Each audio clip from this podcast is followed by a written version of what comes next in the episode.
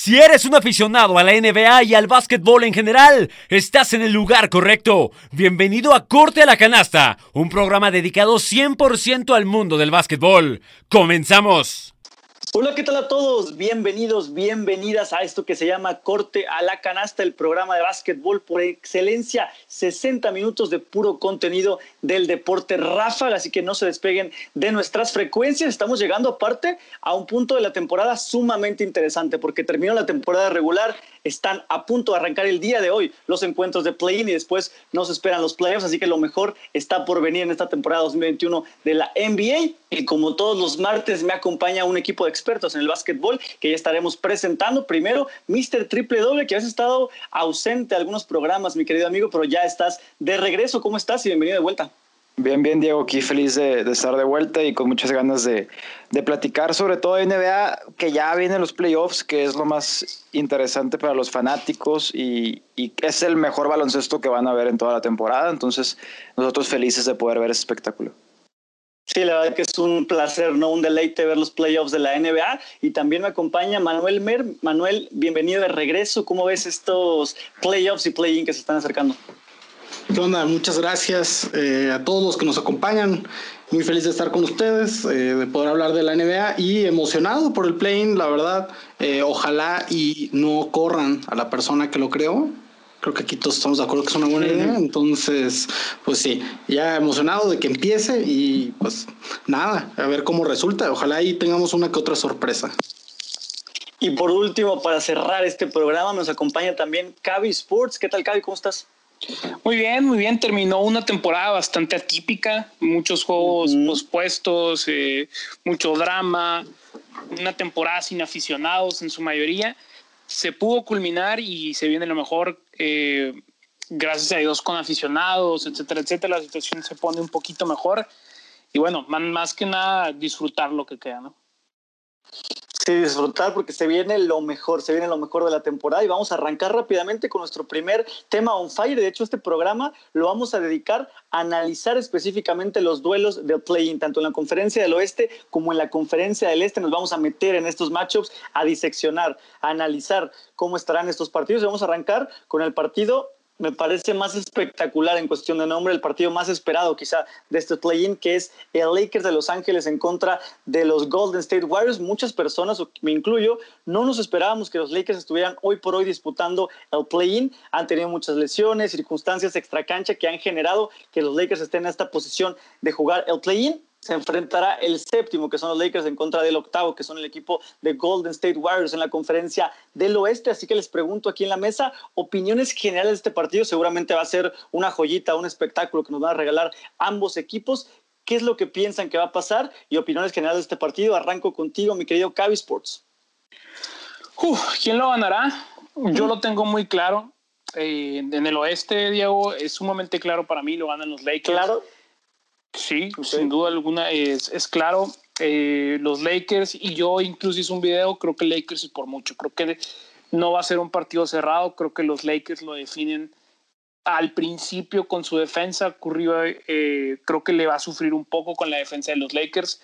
Obviamente es Stephen Curry, cualquier cosa puede pasar, pero yo sí pronostico un partido bastante eh, abultado de parte de los Lakers no veo cómo los Lakers, cómo los Warriors puedan parar a Anthony Davis. Creo que es la, la, clave principal. No veo a alguien que pueda incluso acercársele, hacerle cosquillas a Anthony Davis. Eh, los Lakers tienen mejor defensa, están en casa. Los, los Lakers en realidad no son un equipo que deberían de estar en el séptimo lugar. Son las circunstancias los que lo han llevado al séptimo lugar. Los Warriors posiblemente sí son un equipo de octavo lugar. Si, si nos basamos en todo esto, y ni siquiera te estoy mencionando a LeBron James, ¿ok? Todo esto y aparte está LeBron James en Los Ángeles Lakers. No, va a ser un partido para Los Ángeles Lakers, estoy seguro. O sea, ¿me estás diciendo que los Warriors no tienen posibilidades contra los Lakers? No creo. O sea, Curry tiene que salir a anotar 60, 50 puntos y que Draymond Green juegue un buen partido y que Andrew Wiggins anote 20, 25 puntos. Que todas esas cosas pasen me parecen difícil eh, tomando en cuenta que los Lakers también se están jugando algo muy importante y que son la segunda mejor defensa de toda la liga. Eh, es una gran defensa súper probada y son los campeones. Y aparte, LeBron James se toma muy en serio estas cosas. Se va a hablar mucho de cómo Stephen Curry venció a LeBron James si esto pasa. LeBron James no va a permitir que eso suceda.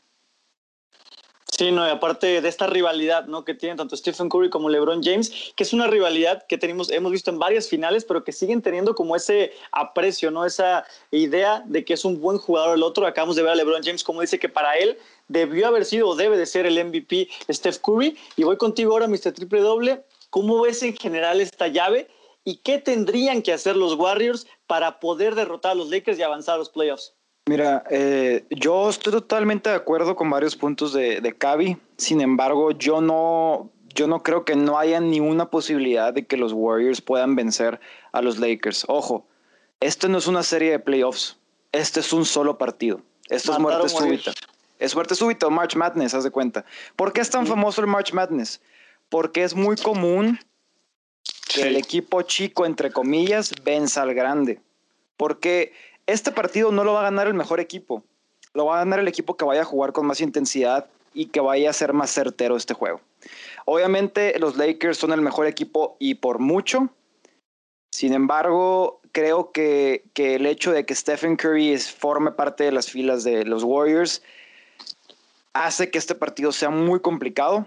Personalmente yo creo que los Lakers se lo van a terminar llevando. ¿Por qué? Porque tienen a los dos mejores jugadores de la serie. Mm, sin embargo, Stephen Curry está jugando eh, como si no fuera humano. Stephen Curry puede, te pueden estar 55, 60 puntos. Y como te digo, es que este juego no lo va a definir, no lo va a ganar el mejor equipo. Lo va a ganar el equipo que venga más enchufado, que le esté cayendo más la bola, que esté más inspirado. Y si a mí tú me dices qué equipo está con mejor moral actualmente, son los Warriors, no son los Lakers.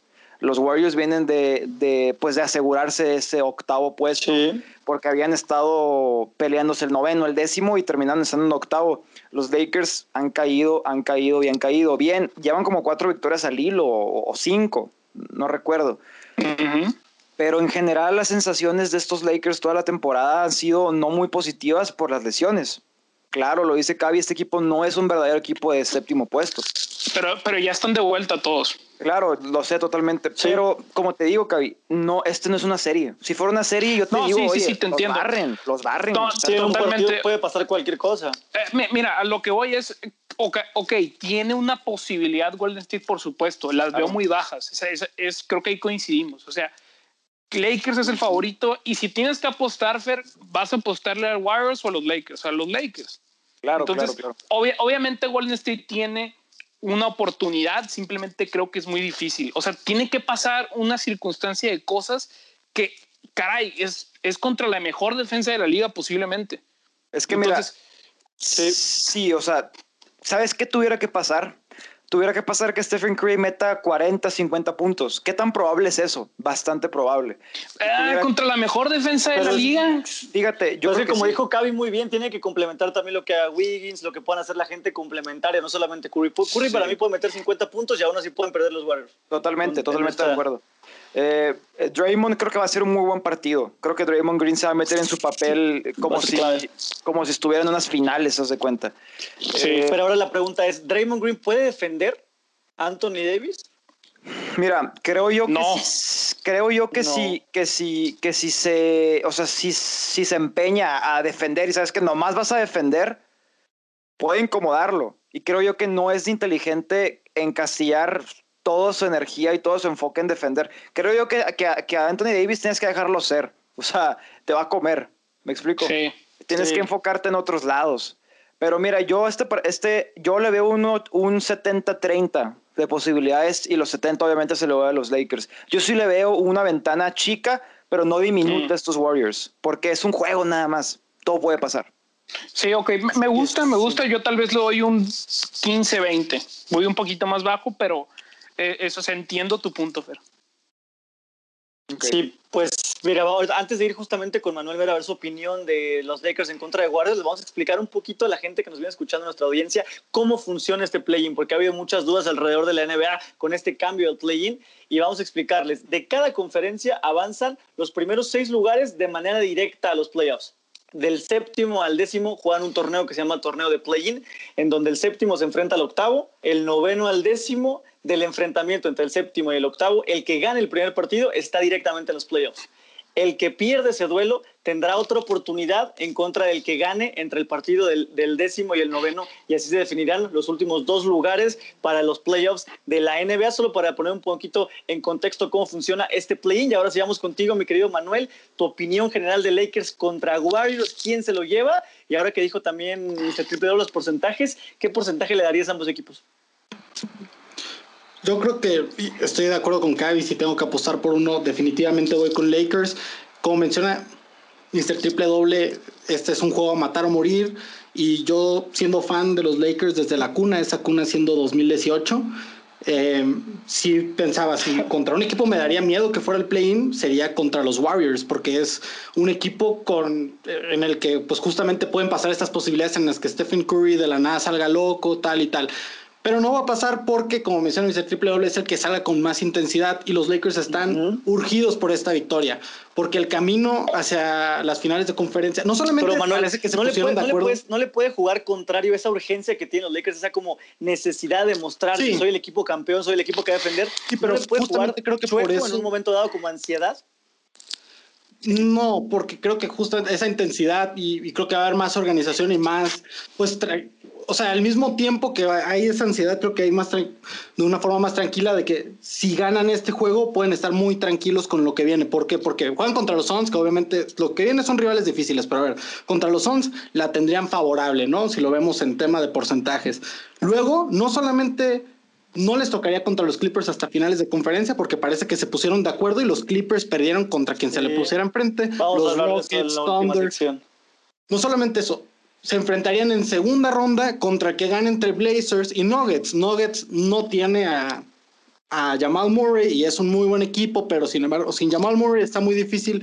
Ya de por sí estaba difícil con Jamal Murray. Y contra los Blazers, que los Blazers no le van a ganar a los Lakers. Entonces tienen un camino muy bueno si se ubican como segundo lugar. El bracket, como está armado, se les armó muy bien hasta finales de conferencia. Entonces, eh, creo que el equipo que va a salir con más intensidad, el equipo que va a salir más organizado son los Lakers. Creo que los Warriors tal vez pueden ir con esa mentalidad de... Creo que los dos equipos están tranquilos en el sentido de que ganen o pierdan, están para ganar el segundo juego.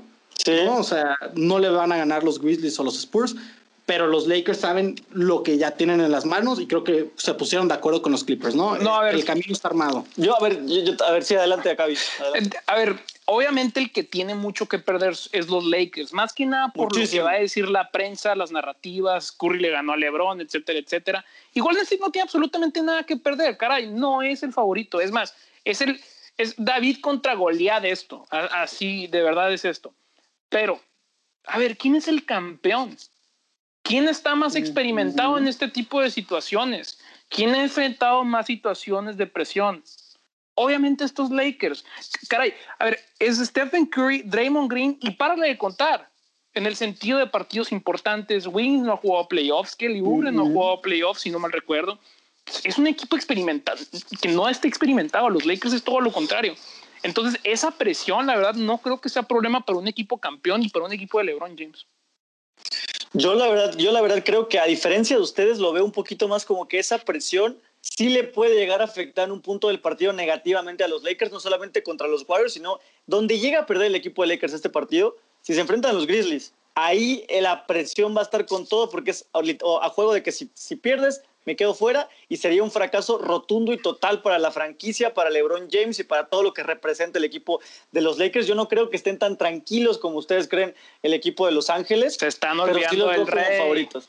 Se están olvidando no, no me estoy olvidando del rey. Obviamente jamás me he olvidado del, del, de, LeBron James, pero del otro lado juega Steph Curry. y Está también en, ese calibre ¿no? de, jugador. Quizá LeBron James históricamente está arriba, pero pues Curry en cualquier momento se puede encender. Pero sí pongo también favoritos a los Lakers sobre todo por eso que dijiste, Cavi. Creo que la experiencia en playoffs es muy, muy importante. El, haber estado ahí, el, saber cómo se juegan los partidos de playoffs es fundamental. Y los, Lakers sí lo tienen, aunque también hay otros jugadores que no tienen tanta experiencia como los Lakers del año pasado.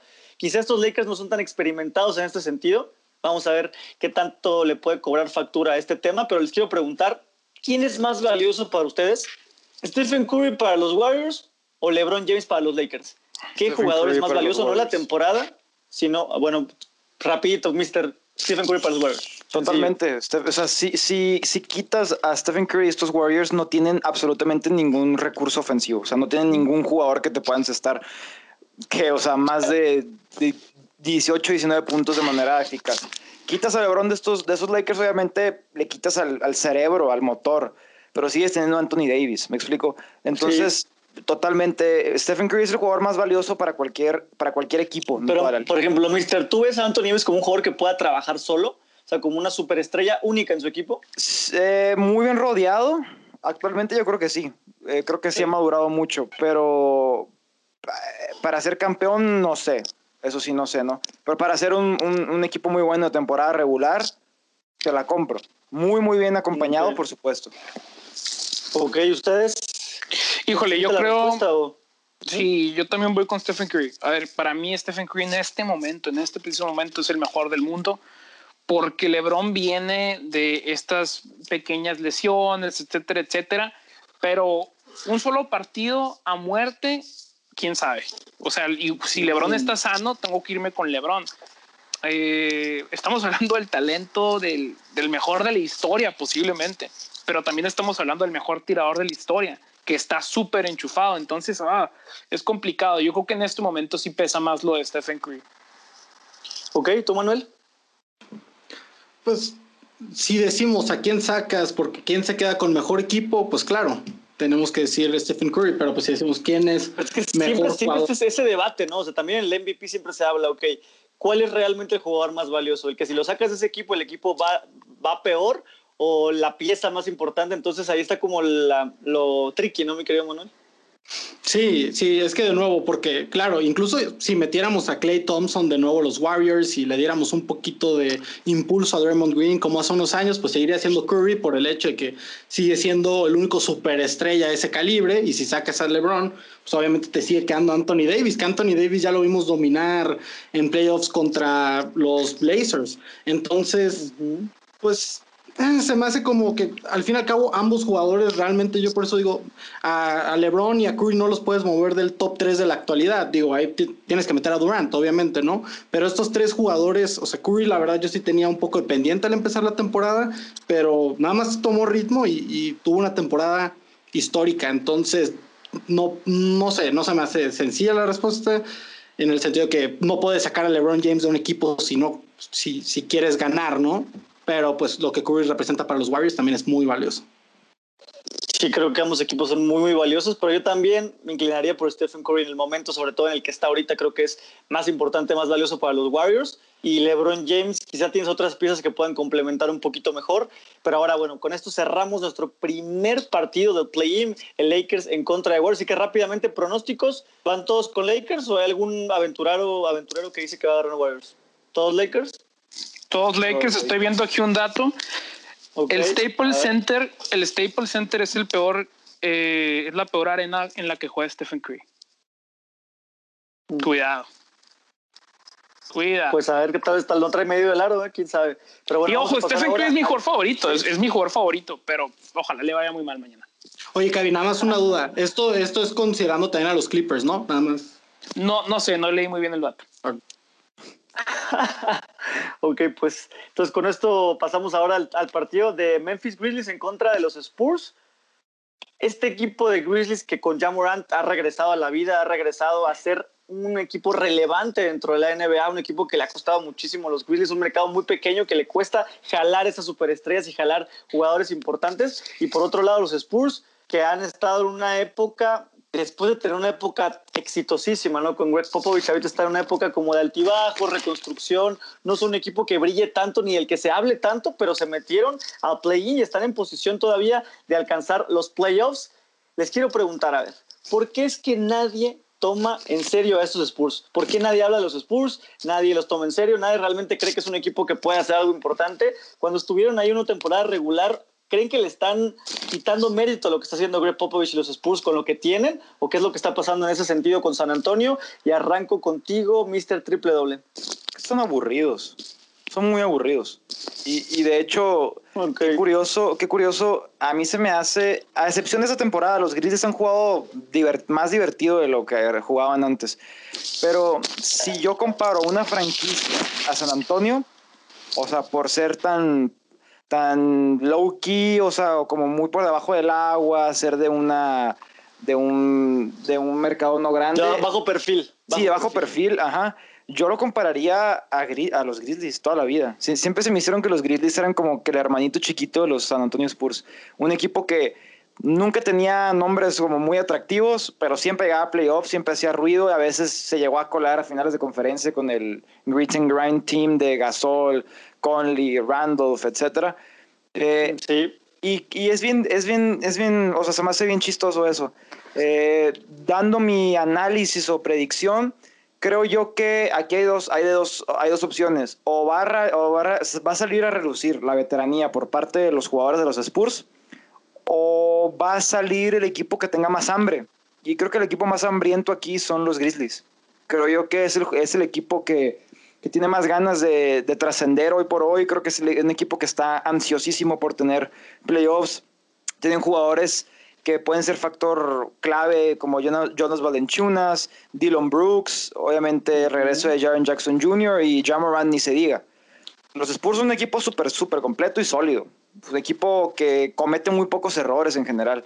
Sin embargo, yo a lo mejor me voy por lo no muy tradicional y voy a decirte que el equipo más con más hambre, con más ganas de, victoria, son estos Grizzlies, estos jóvenes Grizzlies. Y creo yo que sí le pueden ganar a estos San Antonio Spurs y avanzar a la, siguiente fase para el, play-in. Eh, yo tengo unas dudas, eh, porque en realidad no estoy seguro. Eh, este, ¿Esta eliminación también es a un solo partido o es de dos? No, es un solo partido. Sí, mira, esta eliminación es a un solo partido. El que pierda queda fuera totalmente y el que gane va a pelear contra el que pierda de Lakers en contra de Ya, ok. ¿Dónde se juega? Se, juega, en, Grizzlies, ¿no? Grizzlies, Memphis, Grizzlies, Grizzlies, de locales. Sí, yo, yo aquí me, yo aquí me voy por el que esté local, o sea, Memphis Grizzlies. O sea, sí, sí está Greg Popovich del otro lado, pero creo que el mejor jugador de la serie es Jamorant. Eh, creo que los Grizzlies juegan con más hambre, con más eh, urgencia de ganar, eh, y, y, por eso mismo, y creo que tiene mejor defensa, están en casa. Creo que Jamorant va a salir a hacer un partidazo. Me voy con los Memphis Grizzlies. Ok, Manuel, Grizzlies en contra de Spurs. Y nada más quiero que me respondas qué es lo que pasa con estos Spurs que nadie habla de ellos, nadie los toma en cuenta. Parece que no existe en la NBA desde hace dos años. Pues el problema con los Spurs es que primera es un mercado no atractivo, San Antonio.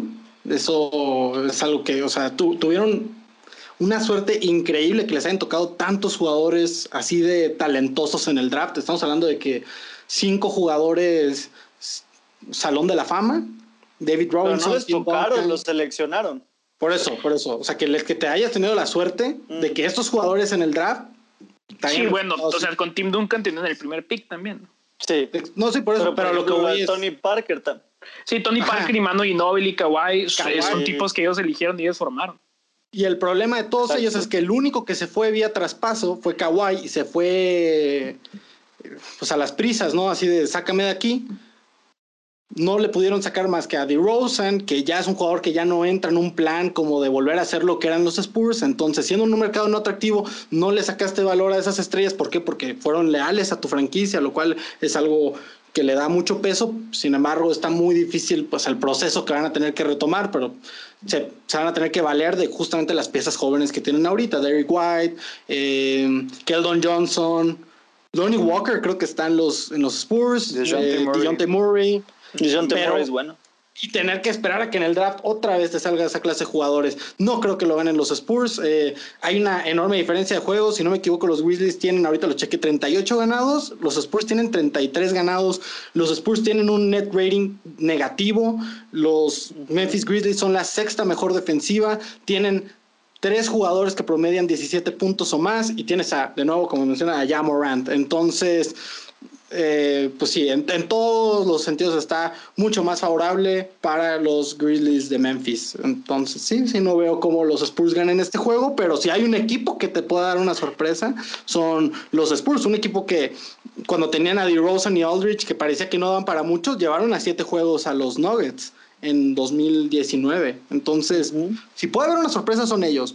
No creo que vaya a pasar. Pero si puede, tal vez sí. Yo también me inclinaría un poquito hacia los Grizzlies, pero algo que me hace nunca dar por muertos al equipo de los Spurs es Greg Popovich. Para mí es de los mejores o el mejor coach que yo he visto en mi vida, la manera en la cual planea los partidos, los que los diseña, cómo anula a ciertos jugadores. Creo que Popovich tiene una maestría en eso y quiero ver cómo plantea el partido Greg Popovich, pero sí, me inclinaría un poquito más hacia los, hacia los Grizzlies. Y ahora le dos preguntas importantes antes de pasar a la conferencia del Este. Primero, ¿Pueden estos Grizzlies derrotar a los Warriors en dado caso que avancen contra los Spurs? Los Warriors pierdan contra Lakers y jueguen el, último enfrentamiento por el último lugar en los playoffs. ¿Están listos para derrotar al equipo de los Warriors? Y la otra pregunta es, si la, ayuda que necesita Jamorant está dentro del equipo, si ya está ahí esa base, o si tienen que ir por jugadores en el draft para complementarlo, o en agencia libre. Y arranco contigo, mi querido Cavi Sports. Eh, ¿Me la respondes, por favor, los dos? Mm, a los Warriors creo que no le pueden ganar. Lo vimos en el último partido de la temporada. Eh, Stephen Curry se, se volvió loco. Eh, los Warriors tendrían la ventaja de localía. Jugarían en el, en el. Ah, ¿cómo se llama el nuevo estadio? Chase Center. El Chase Center, sí, que es muy bonito, por cierto. Eh, no, ahí, por ejemplo, los Warriors son los que tienen la experiencia, tienen al mejor jugador de la serie. no, yo, yo creo que a los Warriors no hay manera de que, de que le puedan ganar. Bueno, claro que hay manera, pero a fin de cuentas, si tengo que apostar, complicado. los Warriors. Sí, me, voy con los Warriors. Y, y, parejón, no, no así como que no hay manera, me equivoqué. Yo voy un 60% Warriors, 40% Grizzlies. De pronto en una mala barracha, en una mala noche de Stephen Curry, que puede pasar, igual y, y los, los Grizzlies son un mejor equipo, un equipo más completo, un equipo más sólido.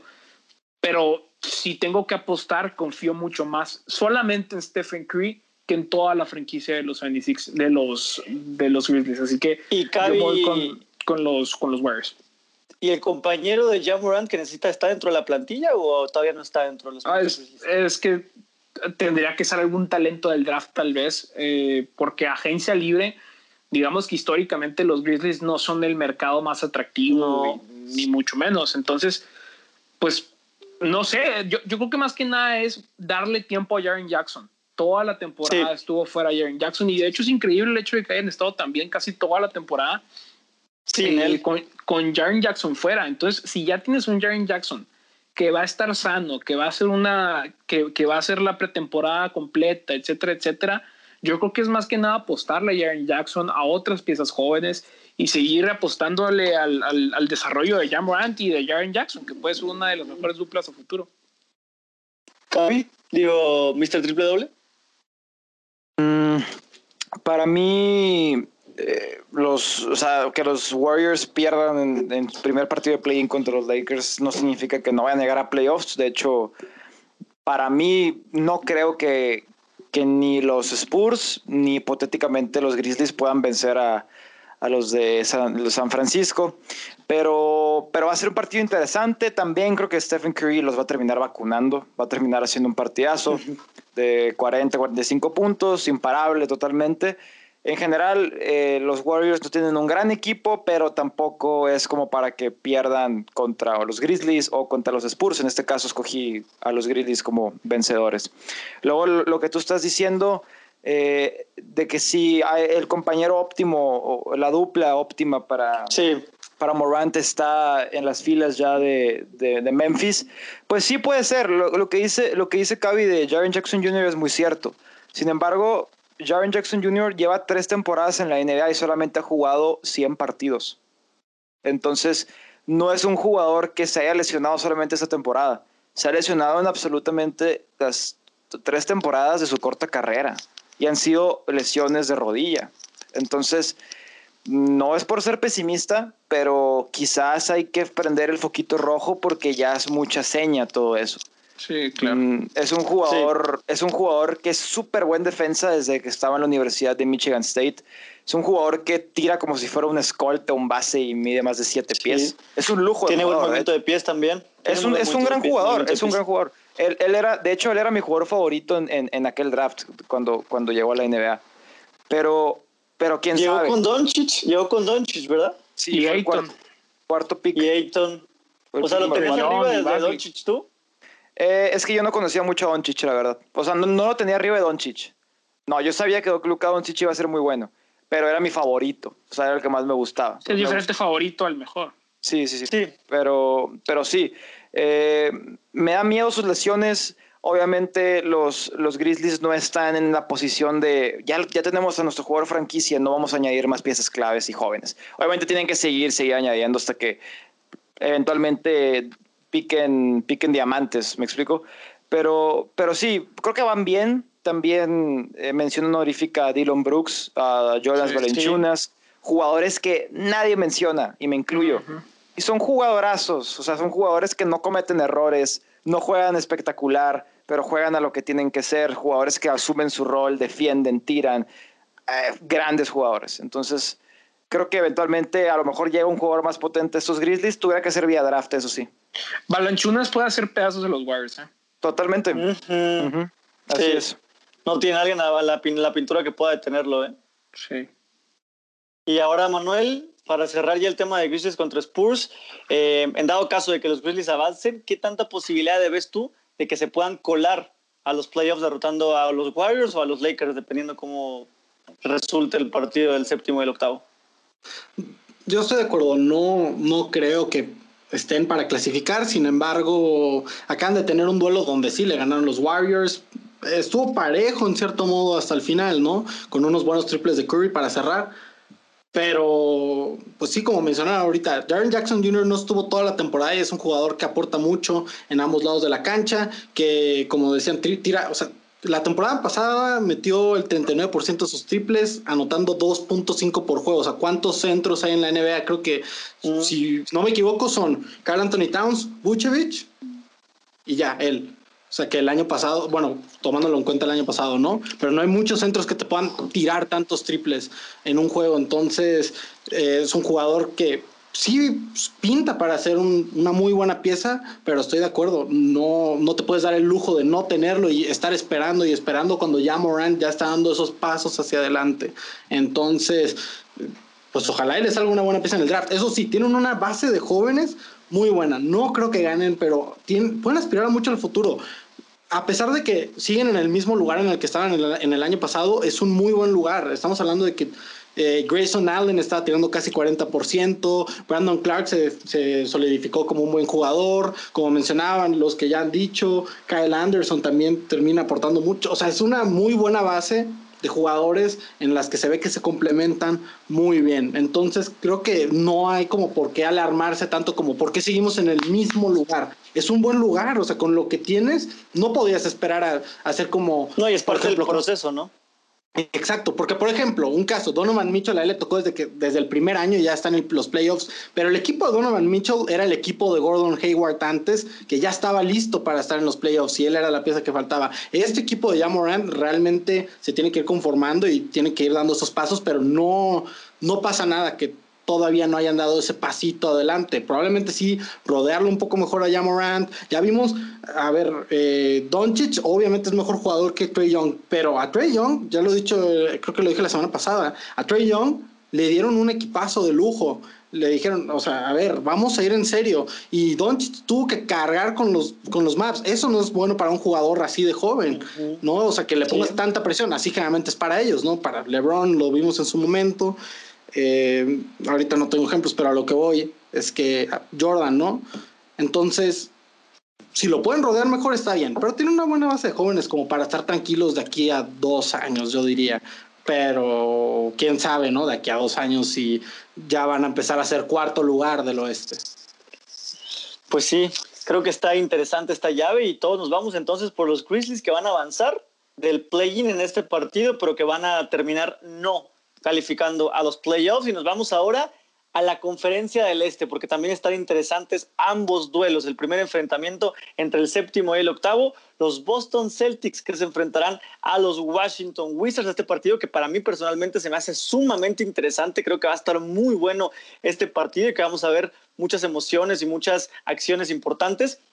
Les quiero preguntar, amigos, los Celtics, un equipo que como lo mencionábamos también hace algunos programas, jugaron en tres de las últimas cuatro finales de conferencia en el este. Y ahorita que están disputando el play-in en séptimo lugar, después de tantas contrataciones, son los equipos que tienen el, el, el, salary cap más alto de la NBA. ¿Qué fue lo que provocó? ¿Cuál es su teoría?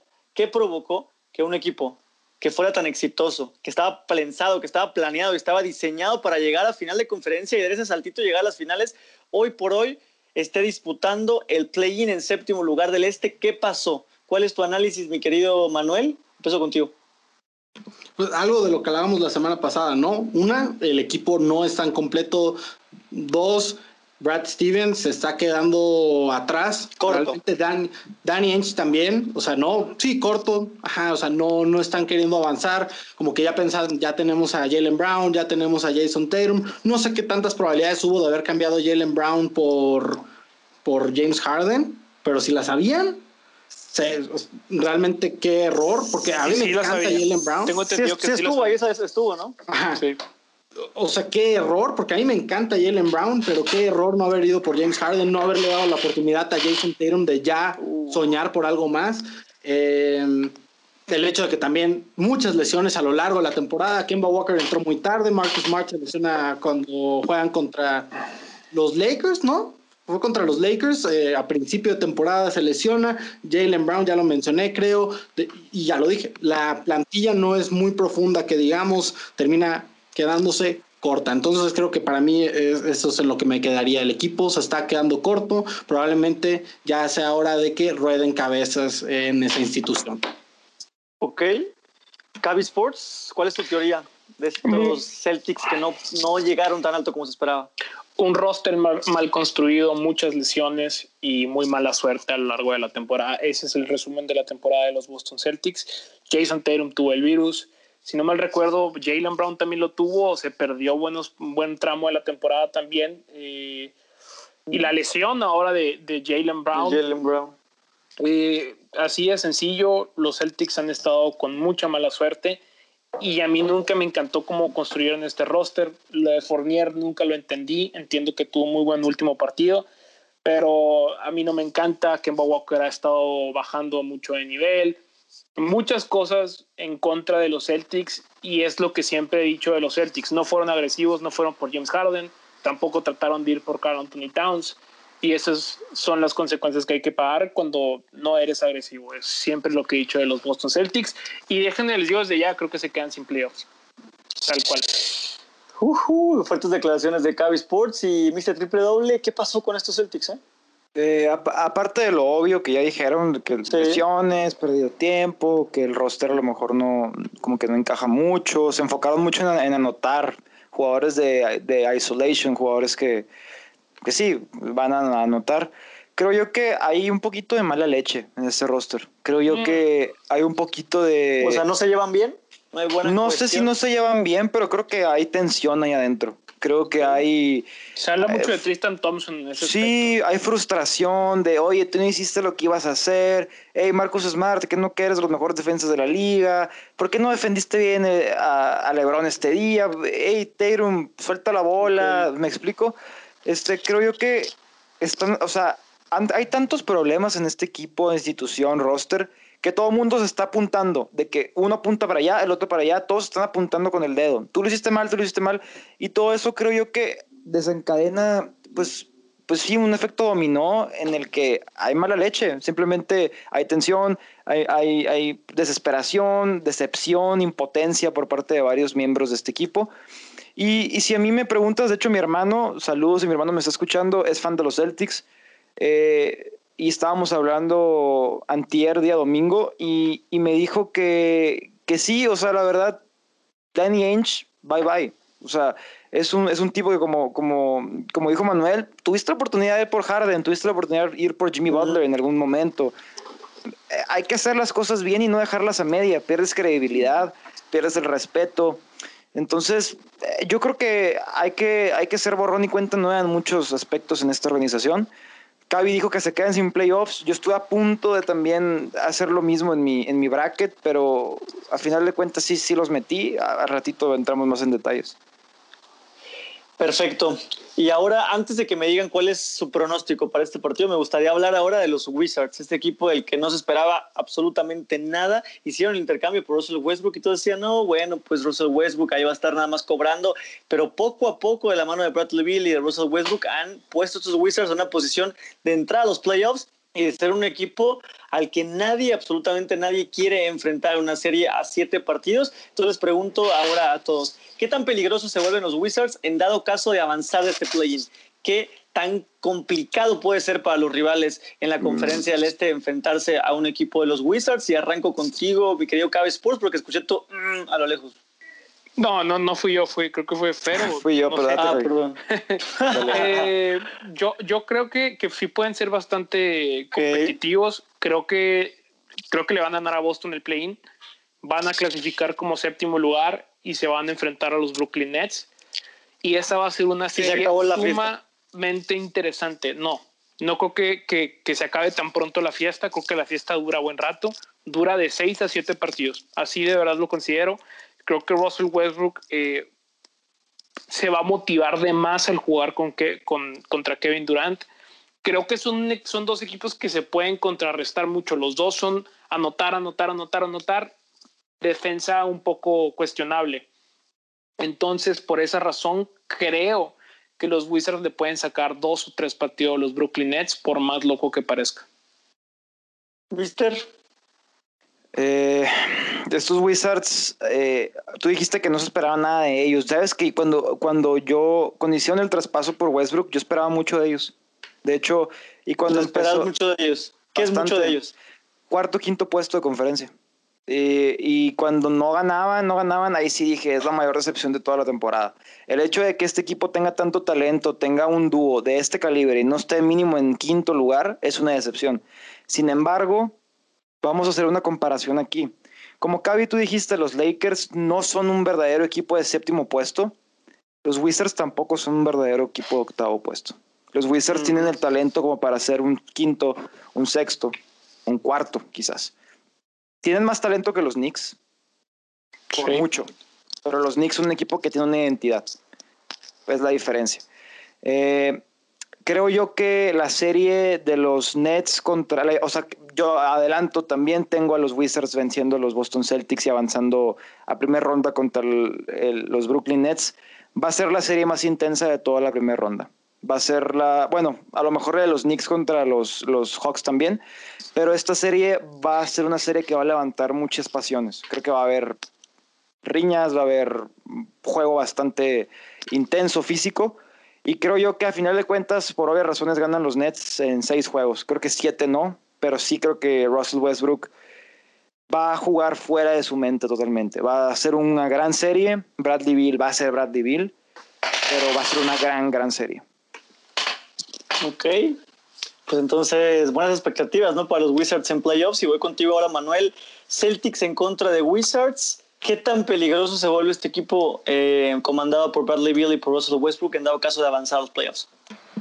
No, yo también estoy de acuerdo. Yo también creo que van a ganar los Wizards y, y también estoy muy emocionado. Creo que esto es algo como de la clase de cosas que dice uno como aficionado de la, de la NBA, así como nos merecíamos esto. Ya habían estado a nada los el equipo de Thunder contra los Warriors de enfrentarse en una serie de playoffs y eso hubiera sido muy épico. No se dio y ahora sí, ya parece ser que ahora sí se armó todo, todos los, los planetas se alinearon para que por fin veamos una serie Westbrook contra Durant. Yo creo que van a ganar este juego, están muy motivados, están muy enrachados. Yo he criticado mucho a Westbrook, pero da igual, o sea, la verdad es que este equipo sí se ve como la línea que llevan no la van a poder detener los Celtics. Es un equipo que, aparte como decían de lo de la mala leche, que la química sí se nota que, o sea, no están para que se levanten en Sí. un momento así importante. Eh, veo ganándolos y, y no importa si- incluso si ni siquiera se llegaran a llevar un juego. Me, me pongo a pensar mucho en la serie del 2019 de Warriors contra Clippers, donde los Clippers incomodaron muchísimo a los Warriors, donde neta no los dejaban jugar a gusto, les llegaron a robar un juego, dos, no me acuerdo, creo que uno nada más, pero todos los juegos los Warriors estaban, se notaba, los incomodaban muchísimo, muy desesperados, y creo que va a pasar esto, que no importa como de nuevo si se, incluso si los barrieran pero como dice Cavi y ya lo había mencionado en uno de sus videos, Westbrook cuando juega contra Durant es que es en serio, si, si buscamos el head to head, de seguro sí sus números se incrementan por mucho porque se ve eh, cómo es un jugador tan pasional, tan, pues, eh, no sé cómo decirlo, no intenso, que sabemos que esta serie se la va a tomar muy en serio, que va a dar todo de sí. Hablábamos mucho de Bradley Bill al inicio de la temporada y creo que ya otra vez lo dejamos atrás. Esta serie va a ser de Russell Westbrook, ganen o pierdan. Eh, los Nets va a ser el momento en el que van a tener que armar justamente esa química que no existe porque no han jugado juntos. Entonces va a estar, va a estar bueno. Sí, yo también creo que estos Wizards, como están jugando en el, en el momento emotivo que están ¿no? con el regreso de Bradley Beal, con Russell Westbrook, cada vez jugando mejor, creo que le pueden ganar a cualquiera los playoffs y sería algo ¿cómo lo podría decir? Lamentable, ¿no? Que se enfrenten justo a los Nets en la primera ronda, el equipo más poderoso probablemente de la conferencia del Este, porque cualquier otro de los que están abajito que les toca, yo creo que los Wizards le pueden sacar una serie a siete partidos y ahora dejamos esta serie de Celtics en contra solamente, de los Solamente quiero decir, imagínense, imagínense si de pronto los Wizards le ganan a los Nets la serie. Uh, uh. Se, sería, ojalá. ojalá, ojalá, o sea, ojalá sería la decepción más grande de la historia de la NBA, posiblemente, ¿no? Y también cambiaría un poco, ¿creen que cambiaría la narrativa hacia Russell Westbrook en playoffs? Sí, Totalmente. Sí, sí, sí, sí. sí. Sería, la boca. O sea, yo he, yo he sido, yo, yo he criticado a Westbrook mucho. Sí, yo, también, también, mucho. Yo, hago un escrito de 10 páginas pidiéndole perdón. El Manuel hizo tesis de eso. hacemos, hacemos, hacemos una tesis de eso. Exacto. Aquí todos nos reunimos. Perfecto. Pues sí, la verdad que sí, Westbrook, veremos, veremos cómo le ven los playoffs, porque a veces sabemos que el chip de Westbrook se le cambia cuando, cuando es partido a matar o morir, pero ahora nos vamos ahora con nuestra última serie, la última serie de la conferencia del Este en este play-in, los Hornets de Charlotte que se enfrentarán a los Indiana Pacers, una serie con quizá que no llama tanto la atención como otras, como por ejemplo la de Wizards o en el oeste como la de Lakers Warriors, pero son dos equipos que calladito, bajita la mano, poquito a poquito han hecho cosas importantes en la temporada y vamos a hablar acerca de los Hornets, ¿no? Este equipo que draftó a la Melo Ball, un equipo del que nunca ha tenido realmente relevancia el equipo de los Hornets y que ahora con el menor de los hermanos Ball está regresando a hacer el hype, a hacer la moda, a hacer ese equipo del que todos quieren ver, todos quieren hablar. Y mi pregunta es, si brillará la Melo Ball o no en este partido del play-in, va a tener una actuación sobresaliente, sí o no, y por qué. Arranco contigo, Manuel. Bueno, yo creo que la Melo Ball últimamente no se le ve muy enrachado. Los, los Hornets. yo, no, sé, no, sé, cómo lo ven ustedes, pero yo siento que sigue sin estar 100% saludable. No, no sé cómo lo vean ustedes. Puede ser. Probablemente no lo está. Sí, fue muy normal. Estamos hablando de que, oye, ya lo habíamos descartado y decían, tal vez regresa para cuando acabe la temporada y regresó hace rato ya a mí también me preocupa, aparte de la Melo, que no haya regresado Gordon Hayward. No sé si se supone que jugaría este juego, creo que no, ¿verdad? No va a jugar. No, no va a jugar. O sea, que, que, es el jugador, el mejor jugador de ese equipo. Es un equipo que juega muy bien en conjunto, pero se ha caído al punto de que cayeron hasta el décimo lugar y en un juego súper importante contra los Wizards. O sea, ese juego era muy importante y pasaron de estar en, en octavo. Empezar, aparte estuvieron, llegaron a estar en quinto, si no me equivoco, o en cuarto y hasta décimo. Entonces, se ve que la motivación no está, no está al 100. Eh, sí tendría que darle el juego a los Pacers. Aparte que me gusta el equipo, a pesar de que parece que los Pacers han jugado a, no querer estar en los playoffs, creo que sí se van a llevar este. Nah, los Pacers, ¿qué es lo que te gusta de los Pacers últimamente? Ah, no, últimamente, no me refiero a eso, me refiero a que me gusta mucho Sabonis, me gusta Brogdon, pero no, no últimamente, por eso digo, últimamente están jugando como Sabonis, Sabonis va a jugar, porque no sé, no le he visto jugar últimamente. Sabonis va a jugar. Se supone que está, estará de regreso para el play-in. Mmm Mm. es que Sabonis. Todo depende de si juega Gordon Hayward. No, sé, si no juega Gordon Hayward y juega Sabonis, tengo que irme con Indiana. Pero, pero un Indiana sin Sabonis, no confío en Indiana. Pero si está Sabonis, tengo que irme con Indiana. Sí, o sea, La Melo Ball es muy bueno, pero como ustedes dicen, ha estado tocado. Al parecer fue un poco apresurado su regreso. Me gustaría que ganaran los Hornets, me gustaría. Pero ah, es, un partido que la verdad incluso ni me llama mucho la atención. Indiana contra Charlotte sin Hayward y, la Melo Ball un poco tocado. Es así como de y luego, pero si alguien, si alguien puede parar a, si alguien puede parar, si alguien puede parar a la Melo, la neta que la verdad es Brogdon y Caris LeVert. Son jugadores que, que, defienden muy bien. Entonces. O sea, Indiana va a tener roster completo.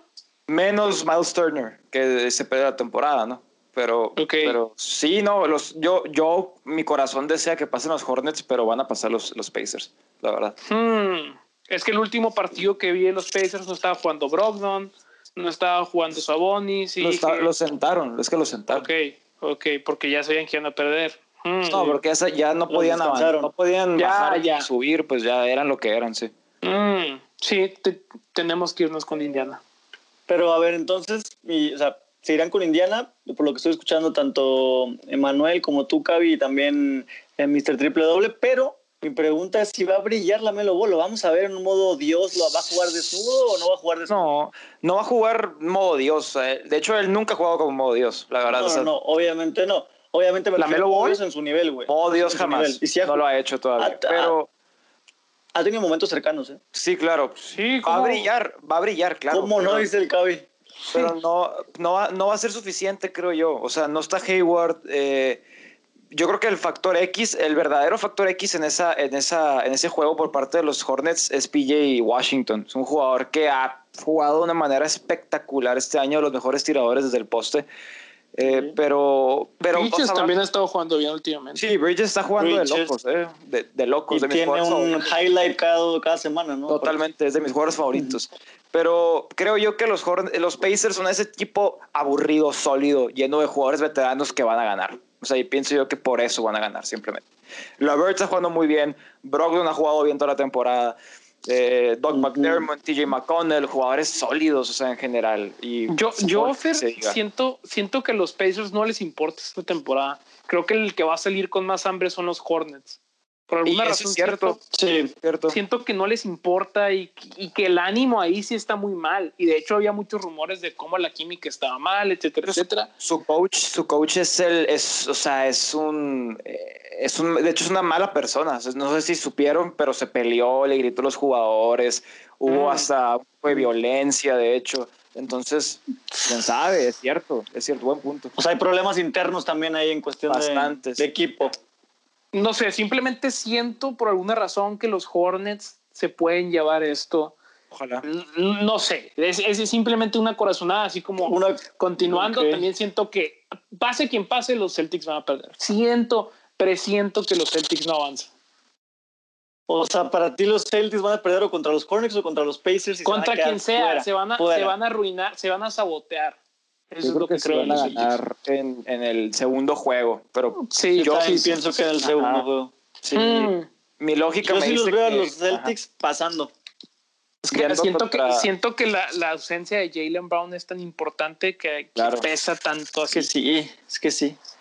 Sobre todo en la parte defensiva también lo que aportaba. ojo, no, no, es algo, no es algo que quisiera que sucediera, sucediera. O sea, creo que la NBA le conviene el hecho de que, y a los fans de la NBA les conviene el hecho de que los Celtics estén. O sea, es mucho más interesante una serie Boston contra Filadelfia que, que Indiana-Filadelfia, por ejemplo. No es algo que quiera que pase, pero tengo el presentimiento.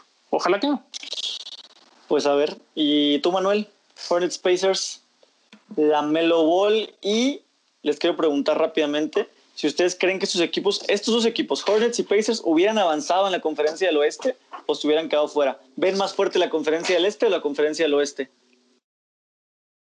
Mm. Por favor, se hubieran quedado súper fuera. Sí. es lo que quiere escuchar exactamente, Cabi. Muchas gracias. El oeste totalmente. No, no, como toda la vida. No hay que tocarlo mucho. o sea, el este apesta. No, pero ya, hay, de hecho yo creo que si no son los Lakers del este, el, el, campeón sale del este.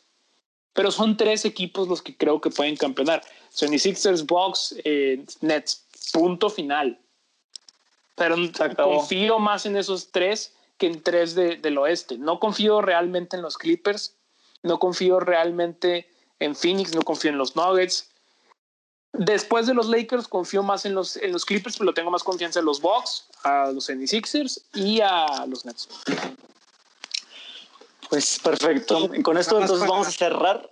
Sí, ah, perdón, sí, adelante, adelante, adelante, Manuel los Lakers tienen más victorias en esta temporada que no les fue bien que los Knicks, que son el cuarto lugar. O sea, el este, por más que hay que valorar y hay que aplaudir lo que hicieron los Knicks, los Wizards, eh, era una conferencia en la que el equipo que se enrachara iba a entrar a los playoffs. de verdad, los, Lakers tienen más victorias que los Knicks esta temporada. yo, también me sorprendí. 42 y 41 los Knicks. You sure about that? Creo que no. A ver. A ver, confirmar. No, sí, pero, es confirmado. Sí, sí. Wow. Aparte, eso te, eso te habla, ¿no? De la diferencia de, conferencias en el este. No, y, eso te habla. De lo malo que han sido los Knicks toda la vida. O sea. No, y del dramatismo que es los Lakers. O sea, tienen una temporada un, poco mala. Y oh, LeBron está acabado, Davis es una basura. Y, tomando en cuenta que no jugaron mucho. Pues es que así, se, trata diferente, cabe a los equipos grandes que a los equipos chicos en la NBA, en cualquier liga, ¿no? Sí, señor. pero es una, vara diferente con la que se mide. Todo termina de campeonato para los de púrpura y oro. Pues veremos, veremos qué pasa y con esto cerramos entonces el análisis de cada uno de los enfrentamientos del play-in y vamos ahora a nuestra última sección que responde la pregunta. Clippers, este equipo de Los Ángeles, el equipo hermano pequeño, por decirlo así, de los Lakers que perdió los últimos dos partidos en contra de Rockets y del OKC y que tanto se está rumorando ahorita en la NBA que perdieron el partido a propósito, que Ty Lue generó el partido, lo diseñó para meter a la banca, obviamente descansó muchos jugadores y además el planteamiento del partido fue para perder, para evitar enfrentar a los Lakers en playoffs. Mi pregunta es, si los Clippers le tienen o no miedo al equipo comandado por LeBron James, arranco contigo, Cavi. Sin duda alguna, sin duda alguna. no solo miedo, mucho. No es, o sea, obviamente. ¿Quién le tiene miedo? ¿Los jugadores, la, gerencia, el coach o todos? Todos. Todos. Todos, obviamente, le tienen miedo a Los Ángeles Lakers. Por favor, perdieron a propósito contra los Houston Rockets, perdieron a propósito contra el, Thunder, que son dos de los peores equipos, probablemente los dos peores equipos de la temporada. O sea, realmente me quieres decir, o hay de dos, o son muy malos o perdieron a propósito. Y la cosa es, en realidad perdieron a propósito. Y muchos me dicen, es estrategia. Ok, no es miedo, es estrategia. Vamos a ver si es estrategia. No creo. Si fuera estrategia, la estrategia sería encontrártelos ya mismo. Anthony Davis está tocado, supuestamente. LeBron James está tocado. Eh, no han jugado tan bien recientemente. No están en su mejor versión los Lakers. ¿Qué prefieres? ¿Encontrártelos en este momento o cuando ya agarren más química y estén más sanos? Yo creo que prefieres encontrártelos ya, en este momento. Si vas a ganar el campeonato, este es el momento para vencerlos, pero como les tienes mucho miedo, prefieres enfrentarlos después, pero va a salir contraproducente porque vas a agarrarlos cuando estén con más química, con más condición y te van a eliminar. Mister, esto fue planeado, o sea, me están diciendo que dentro de la gente de los Clippers dijeron vamos a perder los últimos dos partidos para evitar a los Lakers o cómo, cómo se dio este, esta situación? ¿Cómo lo piensas tú, Mister? Sí, señor, totalmente. ¿Ah, eso hicieron. Sí, eso hicieron. A lo mejor no lo dijeron con esas mismas palabras, sí fue que, ¿sabes qué? Probablemente eh, ya vimos con los analistas, con nuestros analistas eh, estadísticos, ¿sabes qué? Eh, nos conviene más caer a esta posición, tenemos la ventaja favoreciente contra la primera ronda contra contra los Dallas Mavericks, creo que podemos agarrar ritmo, llegar más enchufados, lo disfrazan, creo yo. Y creo que es el peor error que pueden cometer los Clippers, de verdad. Como dice Cavi, este era el momento de agarrar a los Lakers golpeados, de agarrarlos desconcertados, de haberlos agarrado fuera de ritmo. Entonces, si, si tú, o sea, si quieres ser campeón, tienes que ganarle a los mejores. Y qué mejor cuando los agarras con un tipo de handicap. O sea, la verdad, o sea, era tu momento. Y esta es otra, otra señal más, perdona a la gente, de que los Clippers son un equipo chico, chiquísimo. Diminuto. Diminuto. Y yo soy fan de los Bulls que han sido chicos desde que Jordan se fue. Ojo, oye, déjame decir esto rápido. También Denver, ¿eh? También, Denver. Pero pues mira, Denver, Cavi, perdieron a su segundo mejor jugador. Ok. Pero No, yo sí los entiendo más a ellos. Pero los Clippers, o sea, el equipo, el super equipo de Kawhi Leonard, de, de Paul George, de, de, equipos de un lleno de piezas súper importantes, se han tenido una actitud súper loser, súper perdedora, súper mediocre. Y espero que caigan eliminados. Yo espero que los, que los Mavericks les, les, les den una cachetada. O si no los eliminan, que los dejen al borde de la eliminación. De verdad. Uh Manuel, sácalo. Creo que aquí nos podemos remontar a la palabra que usó Cavi hace rato, agresividad. Los Clippers, yo creo que dijeron, no podemos quedarnos otro año fuera de finales de conferencia. O sea, nunca ha llegado, ¿verdad? Otro año se refieren a la vida, pero no se pueden quedar fuera de finales de conferencia. O sea, ya no, o, sea, porque existía la posibilidad de ganarles en primera ronda o en segunda ronda y decir sacamos al campeón así de rápido. Pero si no llegan a finales de conferencia, yo creo que sacan a los Clippers de Los Ángeles a patadas. Ya, ya no podrían aguantar con eso. Entonces creo que se la jugaron en eso, en o sea, como de lugar, pero tenemos que llegar a ese punto, a ese instante. Y sí da miedo el arriesgarlo por ganarle a los Lakers antes de tiempo. Entonces, pues sí, yo creo que por ahí se fueron. Por, esa mentalidad de, uy, no vamos a llegar a finales de conferencia. No van a llegar a finales de conferencia. Exacto, exacto. Tú cuando, cuando entras a una eliminatoria con la mentalidad de, ah, no quiero perder o no, no voy a perder en lugar de ganar o con esa determinación, te juega totalmente contrario en cualquier deporte con esa mentalidad, como lo dijo muy bien Mr. Triple W, de equipo chico, ¿no? De, de, de aunque tú puedas ganar a los Lakers, te sigues sintiendo inferior a ellos. Siempre te pones desde esa posición en donde eres menos, eres el hermano pequeño, el marquerido, el que nunca ha podido ganar. Y si entras a una serie desde esa posición, es sumamente complicado poder ganar. Así que yo creo que los, los Clippers están, están cavando su propia tumba, literalmente la están cavando.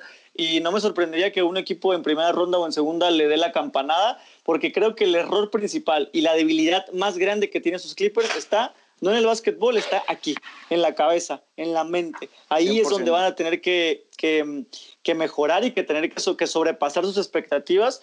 Y creo que la mente en un deportista termina siendo, sobre todo en momentos importantes, un porcentaje muy alto, Cavi. Y, y Diego, o sea, estás hablando de eso.